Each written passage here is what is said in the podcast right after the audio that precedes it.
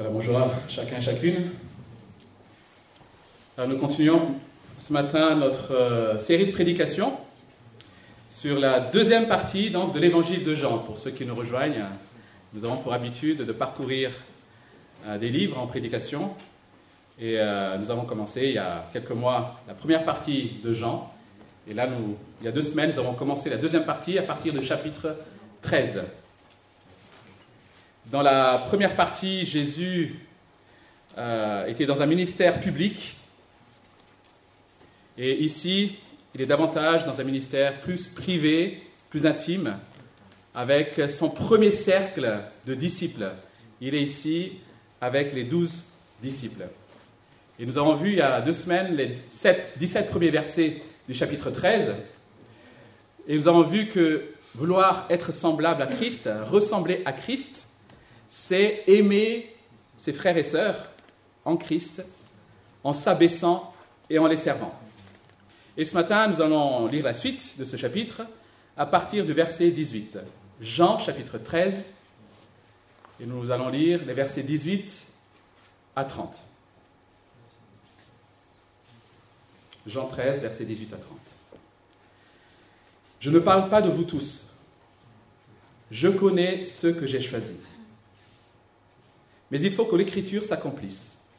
Celui qui mange le pain avec moi a levé son talon contre moi. Je vous le dis déjà maintenant, avant que cela n'arrive, afin que lorsque cela arrivera, vous croyez que moi je suis. En vérité, en vérité, je vous le dis, qui reçoit celui que j'aurai envoyé me reçoit, moi, et qui me reçoit reçoit celui qui m'a envoyé. Après avoir dit ces paroles, Jésus fut profondément troublé. Et il déclara solennellement, En vérité, en vérité, je vous le dis, l'un de vous me trahira. Les disciples se regardaient l'un les uns les autres sans savoir de qui ils parlaient. Un des disciples, celui que Jésus aimait, était à table à côté de Jésus. Simon-Pierre lui fit donc signe de demander qui était celui dont parlait Jésus. Ce disciple se pencha vers Jésus et lui dit, Seigneur, qui est-ce? Jésus répondit, C'est celui à qui je donnerai le morceau que je vais tremper. Puis il trempa le morceau et le donna à Jésus, fils de Simon l'Iscariote. Judas, pardon. C'est bien, vous suivez. Fils de Simon l'Iscariote. Dès que Judas eut pris le morceau, Satan entra en lui. Jésus lui dit, Ce que tu fais, fais-le rapidement. Aucun de ceux qui étaient à table ne comprit pourquoi il lui disait cela. Comme Judas tenait la bourse, quelques-uns pensaient que Jésus lui disait Achète ce dont nous avons besoin pour la fête, ou qu'il lui demandait de donner quelque chose aux pauvres. Après avoir pris le morceau, Judas sortit aussitôt. Il faisait nuit. Ainsi, là s'arrête la lecture de la parole de Dieu. Si vous êtes euh, chrétien depuis euh, pas mal de temps, vous savez, j'espère en tout cas, que l'Église est au cœur du plan de Dieu. Et tout chrétien, tout disciple, tous ceux qui appartiennent à Christ sont appelés à aimer l'Église, mais aussi à s'engager avec elle pour remplir la mission que Dieu lui a confiée, à savoir de faire des disciples des nations. C'est notre vocation. Nous ne sommes pas censés vivre notre foi de façon isolée. Nous la vivons avec l'Église et nous remplissons cette mission avec l'Église.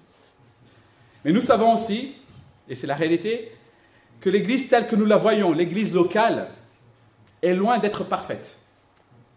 Tout simplement parce que elle est composée d'hommes et de femmes comme moi, qui sont encore en chantier. Vous l'avez peut-être remarqué. Et qui ne sont pas toujours fidèles à Dieu, qui continuent à tomber dans le péché. Mais pire que cela encore, l'Église telle que nous la voyons a en son sein des hommes et des femmes qui ont l'apparence extérieure de chrétiens, mais qui ne sont pas chrétiens, qui ne sont pas des disciples. Et pour toutes ces raisons, nous avons dans les églises et dans l'Église des tensions, des conflits, des divisions, des trahisons. Il suffit d'avoir quelques vies, années de vie chrétienne pour malheureusement l'expérimenter. Et ce qui nous rassure quelque part, un peu, c'est que cela a été le cas dès le début de l'Église, dès les premiers chrétiens. Il suffit de lire les lettres que nous trouvons dans les épîtres, enfin dans, dans la Bible. Et cette réalité, aussi vraie soit-elle, peut décourager les chrétiens. Certains en sont même blessés. Et le risque, la tentation, c'est du coup de s'éloigner de toute structure, de toute institution. C'est de s'isoler. C'est de se dire, mais finalement, je vais choisir ceux avec qui je vais servir le Seigneur. Ceux avec lesquels je serai en sécurité. Et ben, beaucoup de chrétiens, à cause de blessures, justement, tombent, je dirais, dans cette tentation. Parce que c'en est, est une. Cela décourage et cela blesse, en effet. Alors pourquoi est-ce que j'en parle? Quel lien avec la lecture que nous venons de faire? Parce que nous avons, avec ces douze disciples, en quelque sorte, l'embryon de l'Église. Alors, théologiquement, on peut dire que l'Église a véritablement commencé, a été en tout cas révélée plutôt, lors de la Pentecôte. Mais ici, avec ces douze disciples, nous avons le fondement de l'Église, nous avons l'embryon de l'Église. Et ce qui caractérise ces douze disciples, c'est justement c'est qu'ils ne se sont pas choisis. Ce ne sont pas des potes qui se sont dit, allez, on va se regrouper et on va faire un beau truc ensemble. C'est Jésus qui les a choisis et qui les a mis ensemble. Aussi différents étaient-ils. Voilà la réalité de l'Église. Et jusqu'ici, tout allait à peu près bien il a, commencé, il a à avoir des petites tensions entre ceux qui voulaient être plus près de Jésus, ceux qui voulaient réserver la, place au ciel à côté de Jésus. Vous voyez, il y avait déjà cette petite tension qui était là. Et ici, Jésus va faire une annonce qui va ébranler les disciples. Dans, dans ce petit groupe de 12 personnes, il va y avoir de la trahison. Enfin, 12, 13 avec Jésus. Il va y avoir la trahison. Et nous allons voir justement en étudiant ce, texte comment faire face à cette réalité de la trahison, de la division, qu'on trouve dans les églises, mais qu'on trouve aussi peut-être dans les familles. Comment y faire face? Et nous allons voir que malgré la fragilité et l'imperfection de l'Église, Dieu nous appelle à persévérer dans la mission en sachant qu'il reste souverain, en sachant que c'est lui qui est avec nous dans la mission, et en sachant que son amour pour l'Église ne tarit pas, ne change pas. Et c'est ce que nous allons voir. Nous allons voir ces trois aspects. Le premier aspect, c'est que Dieu reste souverain, même au milieu de la trahison. La question qu'on peut se poser, c'est pourquoi Jésus annonce-t-il cette trahison ici. Pourquoi est-ce qu'il annonce Imaginons que la trahison survienne sans que Jésus l'ait annoncé. Ok, donc le repas se passe à peu près bien, il est arrêté, etc. Et puis, patatrac, Judas arrive avec les soldats et les disciples découvrent qu'il y a eu trahison. Certainement que les disciples auraient été troublés et aurait remis en question l'enseignement de Jésus lui-même. Comment a-t-il pu choisir cet homme et ne pas savoir qu'il allait le trahir? Est-il véritablement Dieu? C'est ça l'enjeu ici. Voilà pourquoi Jésus dit, afin que vous sachiez que je suis. Et Jésus ici utilise le nom de Dieu lui-même, celui qui est, pour rappeler que le Jésus du Nouveau Testament est bien le Dieu de l'Ancien Testament. C'est le Fils de Dieu, Dieu de toute éternité. Ainsi, l'accomplissement des prophéties constitue l'une des preuves les plus importantes de la divinité de Christ. Et c'est ce qu'il dit ici au verset 19. Je vous le dis déjà maintenant avant que cela n'arrive, afin que lorsque cela arrivera, vous croyez que moi, je suis. Il est celui qui sait tout. Il est celui qui sait que, même la trahison de Judas faisait déjà partie du plan de Dieu. Et ça, c'est la chose peut-être la plus difficile à comprendre pour nous. Nous avons envie de dire, et nous le disons souvent, Dieu a permis cette trahison. Mais ce n'est pas ce que la parole dit. La parole dit que c'était dans le plan de Dieu. Regardons à nouveau le verset 28, le verset 18, où il dit deux choses fortes. Il dit, je ne parle pas de vous tous, parce qu'il exclut Judas ici. Il ajoute, je connais ceux que j'ai choisis. Sous-entendu, je n'ai pas fait d'erreur. Je n'ai pas été prise au dépourvu en choisissant Judas. Je savais. Et il suffit de tourner vos pages un peu plus en avant, au chapitre 6, où il disait que parmi les disciples, il y a un démon. Il savait déjà. Mais pourquoi il l'a fait? Il l'a fait afin que l'écriture s'accomplisse. La trahison de Judas était donc dans le plan de Dieu. Et ce plan allait conduire Jésus jusqu'à la croix. La trahison de Judas, non seulement était dans le plan de Dieu, mais cette trahison avait été annoncée mille ans auparavant. Et ici, pour, montrer cela, Jésus va citer un psaume, le psaume 41, verset 9. Celui qui mange avec moi le pain a levé le talon contre moi. Celui qui a écrit cette petite phrase, c'est le roi David. Le roi David qui a été victime de trahison lui aussi qui a été trahi par son propre fils et par son conseiller le plus proche. Et lorsque David va décrire cette expérience de trahison qu'il a vécue, au fait, je pense sans le savoir, il est utilisé par Dieu, inspiré par le Saint-Esprit, il va aussi exprimer, prophétiser l'expérience que Jésus va vivre lui-même. Mille ans auparavant, cette trahison a été annoncée. Ce qui montre bien que cette trahison n'est pas un accident dans le plan de Dieu. C'était prévu. Jésus n'est pas surpris par la trahison de Judas. C'est bien l'accomplissement de l'écriture. Maintenant qu'on a dit cela, on ne peut pas dire non plus que Jésus, euh, que Judas a agi indépendamment de sa volonté. c'est la tentation du coup. Ok, ah j'ai compris Naïna ce que tu dis, mais ça, voudrait dire que Judas, finalement, aurait agi indépendamment de sa volonté. Il n'avait pas le choix que de faire ça. Eh bien, sachant que Judas n'était pas une marionnette dans les plans de Dieu, dans les mains de Dieu.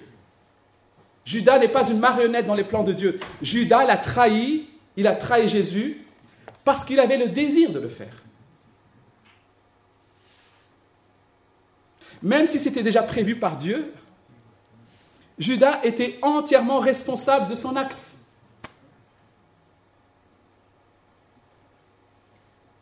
Même s'il nous faut conclure que la trahison faisait partie du plan de Dieu, encore une fois, nous ne pouvons pas dire que Dieu a choisi Judas, un homme innocent, et l'aurait transformé en traître. Vous comprenez? Il l'est par son propre choix. Si Dieu a prévu cela de, longue date, si Dieu a planifié cela, ce n'est pas Dieu qui a conçu en quelque sorte la trahison. Dieu ne peut pas penser le mal, Dieu ne peut pas élaborer le mal. L'homme est entièrement responsable du mal qu'il fait. Difficile, là, on...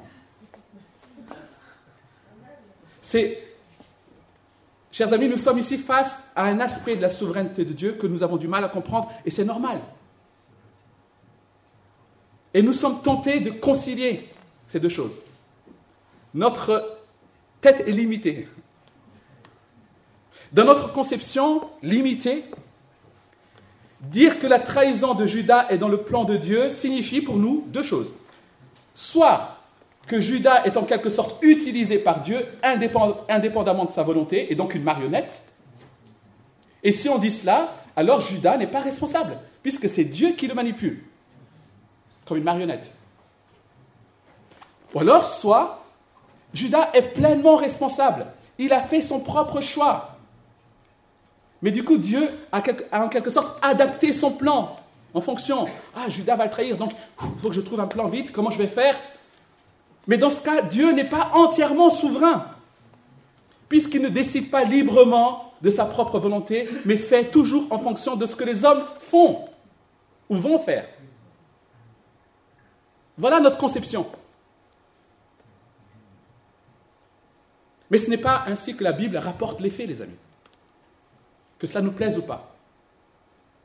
La Bible affirme à la fois la totale souveraineté de Dieu, la libre souveraineté de Dieu, qui fixe son plan et l'accomplit librement, indépendamment de tout. Et à la fois la totale responsabilité des hommes face au péché et au mal qu'ils commettent. Voilà ce que la Bible affirme. Nous n'avons pas le temps de développer cela à fond, malheureusement, ce matin. Mais deux exemples. Vous connaissez certainement l'histoire de Joseph, pour beaucoup ici.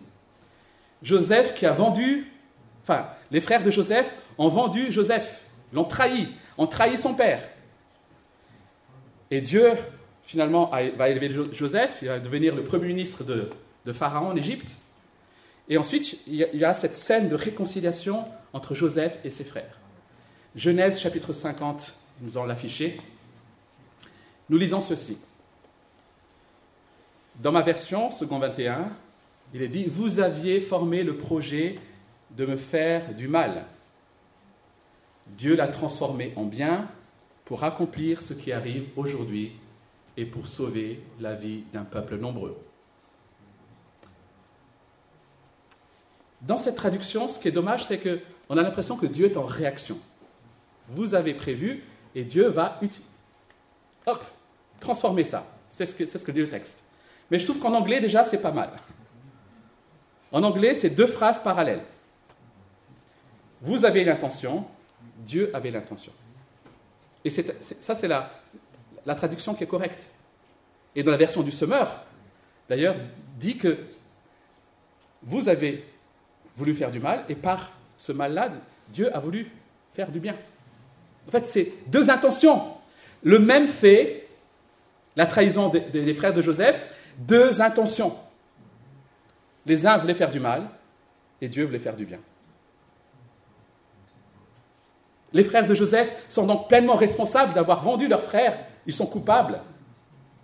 Mais Dieu avait déjà prévu cela. C'était déjà dans le plan de Dieu dans le plan souverain de Dieu. Je vous lis la version de Summer. Simplement, vous aviez projeté de me faire du mal, mais par ce que vous avez fait, Dieu a projeté du bien en, vue d'accomplir ce qui se réalise aujourd'hui. Au travers de ça, Dieu avait prévu du bien. Un autre exemple. Après la Pentecôte, Pierre va prêcher aux pèlerins de Jérusalem. Et voici ce que Pierre dit dans Actes chapitre 2, verset 23, on va l'afficher aussi. Il dit ceci, cet homme vous a été livré suivant le projet défini et la préscience de Dieu. Il vous a été livré suivant le plan de Dieu. Vous l'avez fait mourir sur une croix par l'intermédiaire d'hommes impies. Ils sont coupables d'avoir fait cela, mais c'était dans le plan de Dieu. Un autre exemple, deux chapitres plus loin, chapitre 4, lorsque Pierre et Jean sont libérés de, prison et qu'ils louent le Seigneur, voici ce qu'il dit. Il est vrai qu'Hérode et Ponce Pilate se sont ligués avec les nations et les peuples d'Israël contre ton saint serviteur Jésus que tu as consacré par onction. Et verset 28, ils ont accompli tout ce que ta main et ta volonté avaient décrié, décidé d'avance. Ils ont trahi, mais ils ont accompli la volonté de Dieu. Ils sont coupables de leur trahison, et pourtant ils ont accompli la volonté de Dieu. Ça nous dépasse, les amis. Dieu fixe son plan de façon souveraine. Et ce n'est pas simplement, qu'il voit d'avance, mais c'est qu'il décide d'avance. Et ce qu'il décide s'accomplit. Alors cela nous dépasse. Cela me dépasse. Parce que Dieu est Dieu. Mais plutôt que d'en être troublé, plutôt que d'être dérangé, ça nous humilie, n'est-ce pas? Du coup, on est dérangé. Mais plutôt que d'être dérangé, pourquoi ne pas s'en réjouir?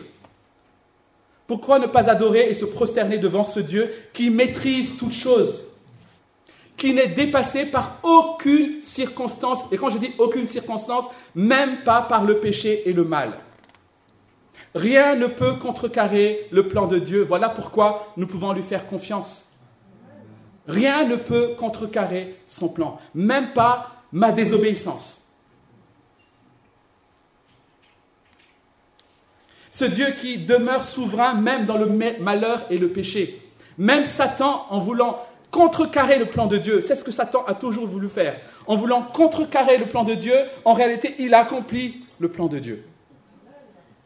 Incroyable. Voilà pourquoi, chers amis, nous sommes certains que ce que, Dieu a dit, ce que Dieu a décidé, s'accomplira. Exactement comme il a décidé. Voilà pourquoi il est digne de confiance. Voilà pourquoi nous pouvons nous appuyer sur ses promesses, justement parce qu'il est totalement souverain. Alors nous pouvons louer Dieu dont le plan s'accomplit et que même nos péchés et nos manquements ne peuvent arrêter. Face à la trahison, face à la division dans l'Église, les hommes sont coupables. Cela demeure une triste, c'est grave pour l'Église de Dieu. Mais Dieu reste souverain. Et ces trahisons n'arrêteront pas le plan de Dieu. Deuxième chose à retenir face à la trahison, c'est que la trahison n'arrête pas justement la mission, n'arrête pas le plan de Dieu, n'entrave pas la mission.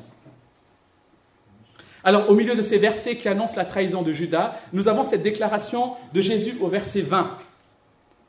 En vérité, en vérité, je vous le dis, qui reçoit celui que j'aurai envoyé me reçoit moi, et celui qui me reçoit reçoit celui qui m'a envoyé. Alors, quand on étudie ce genre de texte,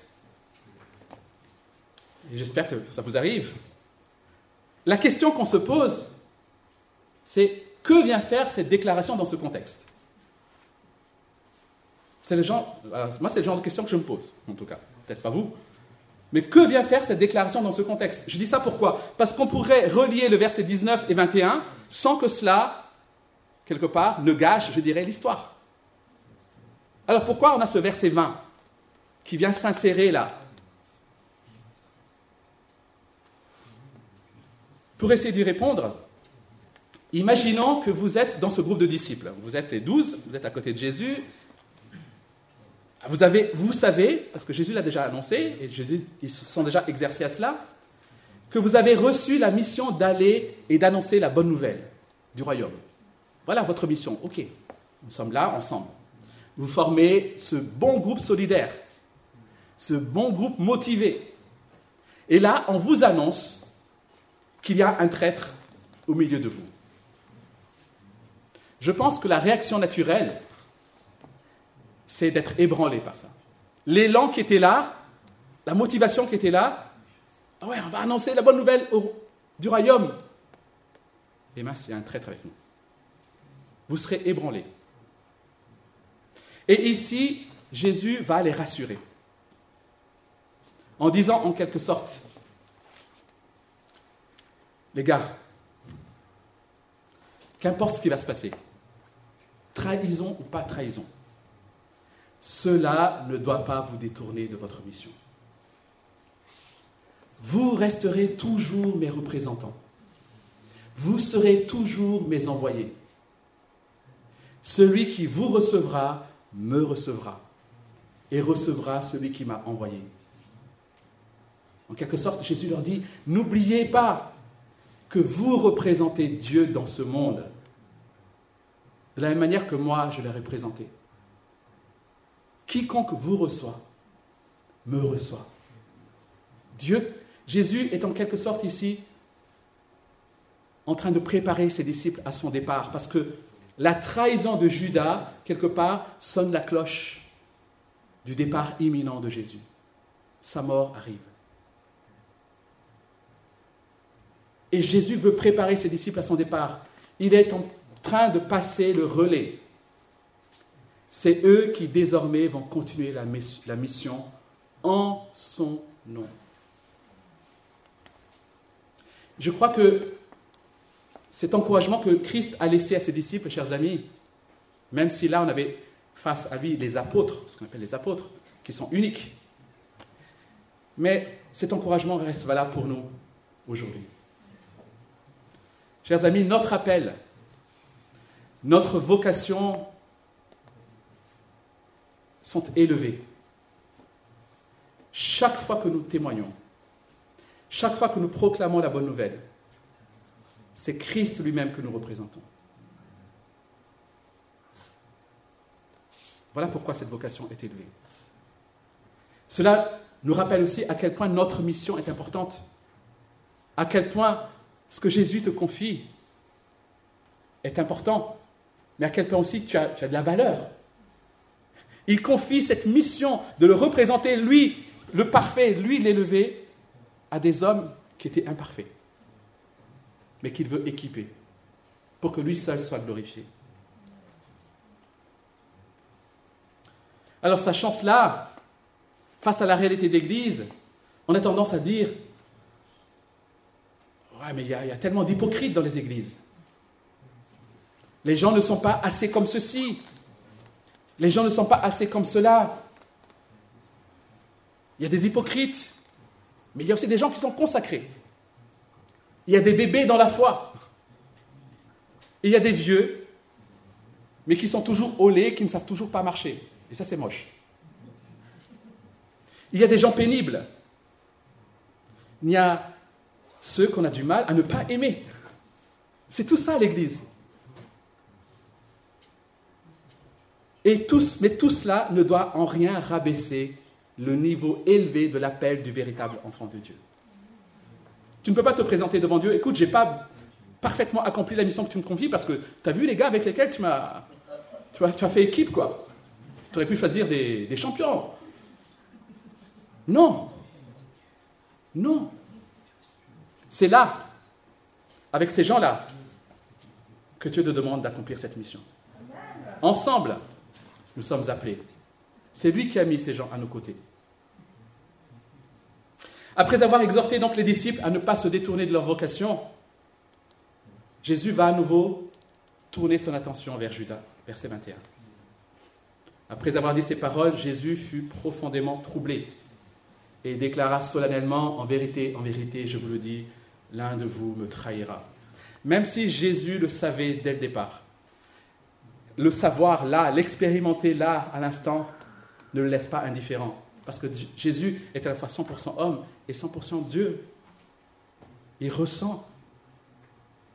Et Jésus n'est jamais resté indifférent devant le péché et devant le mal. Jamais. Jésus a pleuré devant le péché. Jésus n'est pas resté indifférent devant l'endurcissement des hommes. Et ici, quelque part, il a devant lui, et je dirais à côté de lui, certainement, je n'ai pas le temps d'expliquer ici, certainement Judas était à côté de lui. Il a à côté de lui l'endurcissement par excellence. Et cela le trouble. Cela l'attriste. Il est venu pour ça. Ces hommes durs. Pourquoi est-ce qu'il est troublé? Parce qu'il aime. Parce que Jésus aime. Et ça, c'est notre troisième et dernier point. L'amour de Christ ne change pas, même face à des hommes qui le rejettent. Verset 22, les disciples se regardaient les uns les autres sans savoir de qui ils parlaient. Après la déclaration de Jésus, les disciples sont un peu perplexes. Réaction naturelle, ils sont surpris. Mais de qui est-il en train de parler? Et là, Pierre, toujours Pierre, vous avez vu que c'est toujours Pierre qui réagit en premier. Non. Pierre, toujours lui, va s'adresser aux disciples qui étaient couchés tout près de Jésus. Alors il faut s'imaginer la scène pour comprendre ce qui se passe. avec les disciples qui mangeaient allongés. Et peut-être qu'on peut projeter l'image. Euh, j'ai mis euh, juste en dessous du texte, là, une image. Souvent, on, imagine le dernier souper comme la peinture, la fresque de Léonard de Vinci. C'est comme ça qu'on imagine. Mais Léonard de Vinci ne fait, et c'était cette époque-là, l'art de cette époque-là, ne fait que reprendre les éléments de son époque pour raconter l'histoire de Jésus. C'était comme ça que ça se passait. Mais en réalité, nous sommes plus, plus proches de l'image qu'on a en dessous. Peut-être dans un cadre, je dirais, plus simple que ça, peut-être les nappes, etc., qu'importe. Mais c'est plus proche de cela. Imaginez donc la table en U et les disciples qui sont légèrement donc allongés pour manger leur repas. Alors il faut savoir que les juifs mangent généralement assis.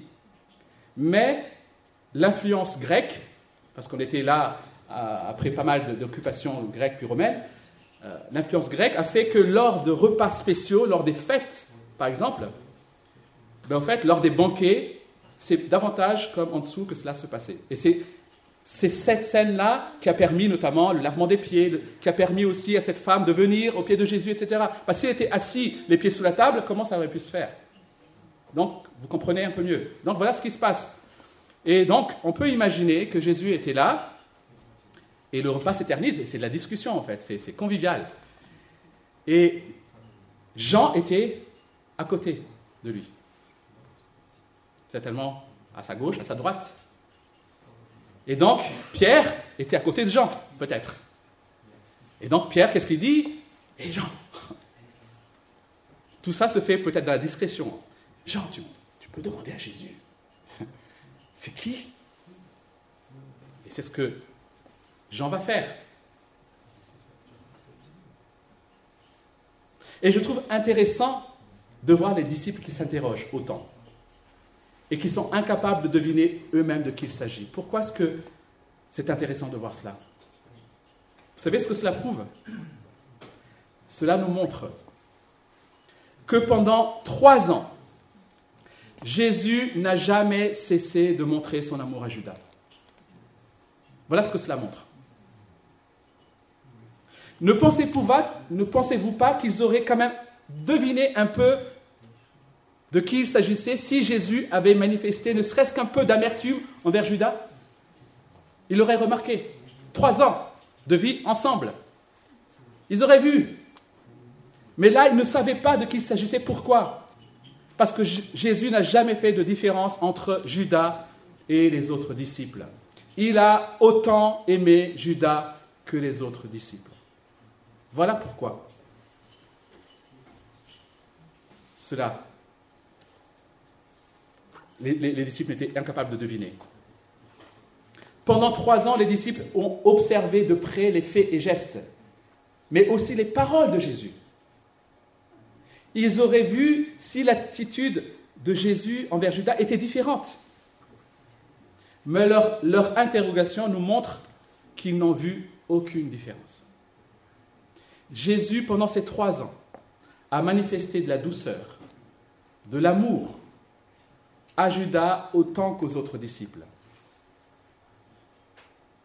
Et en plus de cette remarque, nous voyons une autre preuve de l'amour de Christ envers Judas. Quand Jésus va répondre à Jean, parce qu'il s'agit de Jean ici, ce disciple que Jésus aimait, c'est Jean. Jésus répondit, Celui à qui je donnerai le morceau que je vais tremper. Puis il trempa le morceau et le donna à Judas, fils de Simon Iscariote. Pour comprendre en quoi cette citation nous montre que Jésus aimait Judas, il nous faut comprendre que selon les coutumes de cette époque, c'était l'hôte, en fait, celui qui reçoit, qui donnait, qui trempait son pain et qui l'offrait à l'invité d'honneur. Ça nous montre deux choses. Ça nous montre que si Jésus a pu offrir cela à Judas, c'est que Judas était à côté de Jésus, mais il n'était pas au bout de la table. Mais ça nous montre aussi, face aux autres disciples, parce qu'on peut supposer, alors je, désolé, hein, c'est important de se mettre dans le contexte un peu. Euh, parce qu'on peut se demander pourquoi les disciples n'ont pas compris quand Judas est sorti, etc. En fait, on peut supposer que les disciples n'entendaient pas la discussion entre Jean et Jésus. Pierre a demandé à Jean, Jean demande à Jésus, Et Jésus répond à Jean. Et pendant ce temps-là, Jean a dû être un peu estomaqué, mais pour l'instant, les, les disciples à côté continuaient leur repas. Et là, Jésus dit à Jean, en quelque sorte, à celui à qui je vais offrir ce pain. Pour les autres disciples, c'était un geste d'honneur. C'est une marque d'amour. Ce n'est pas une marque de jugement, mes amis. C'est une preuve d'amour que Jésus donne à Judas ici. Et quand le texte dit ensuite Satan entra, en fait, cela nous montre simplement que le temps de grâce, les fois où Jésus a montré de l'amour à Judas pour l'appeler à la repentance, s'arrête. Il y a ici en quelque sorte un point de non-retour.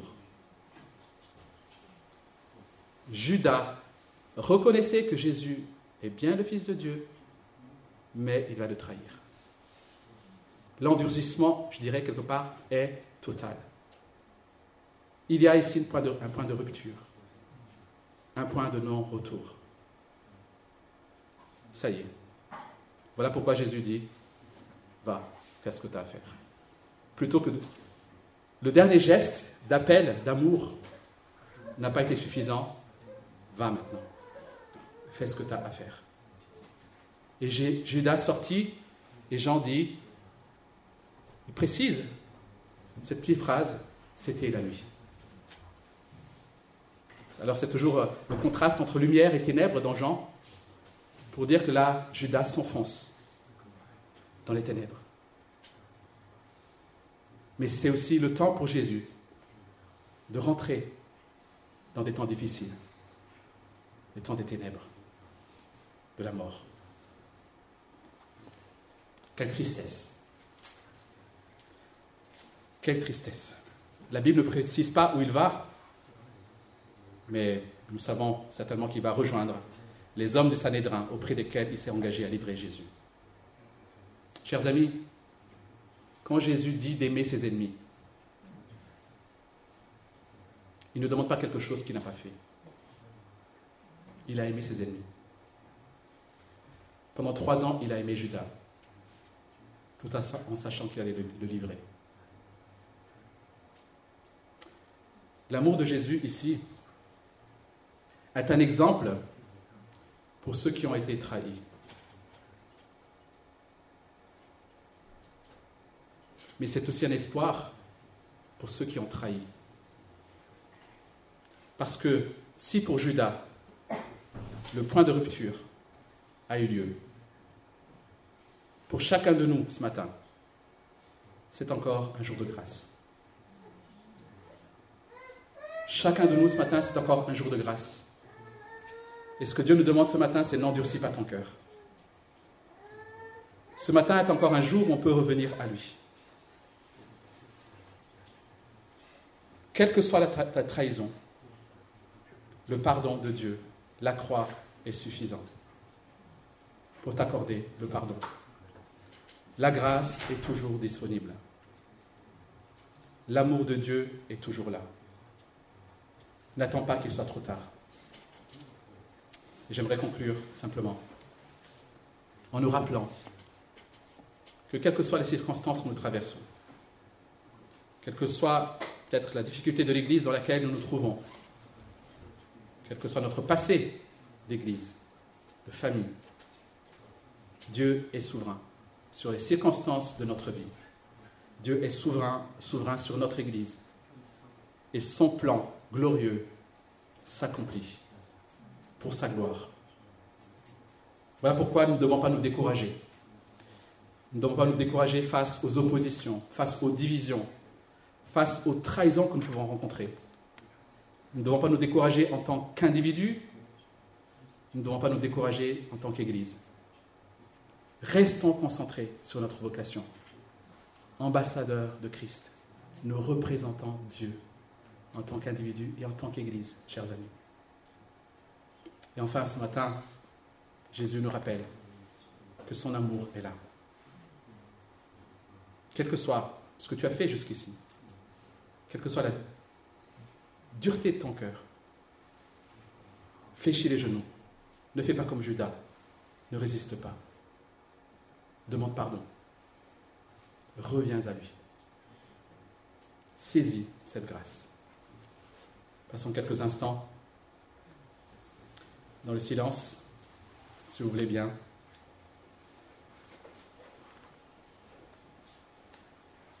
Peut-être pour, euh, devant Dieu, seul dans notre cœur. L'adorer, mais aussi peut-être faire ce retour, se consacrer à nouveau, saisir cette grâce et cet amour, demander pardon.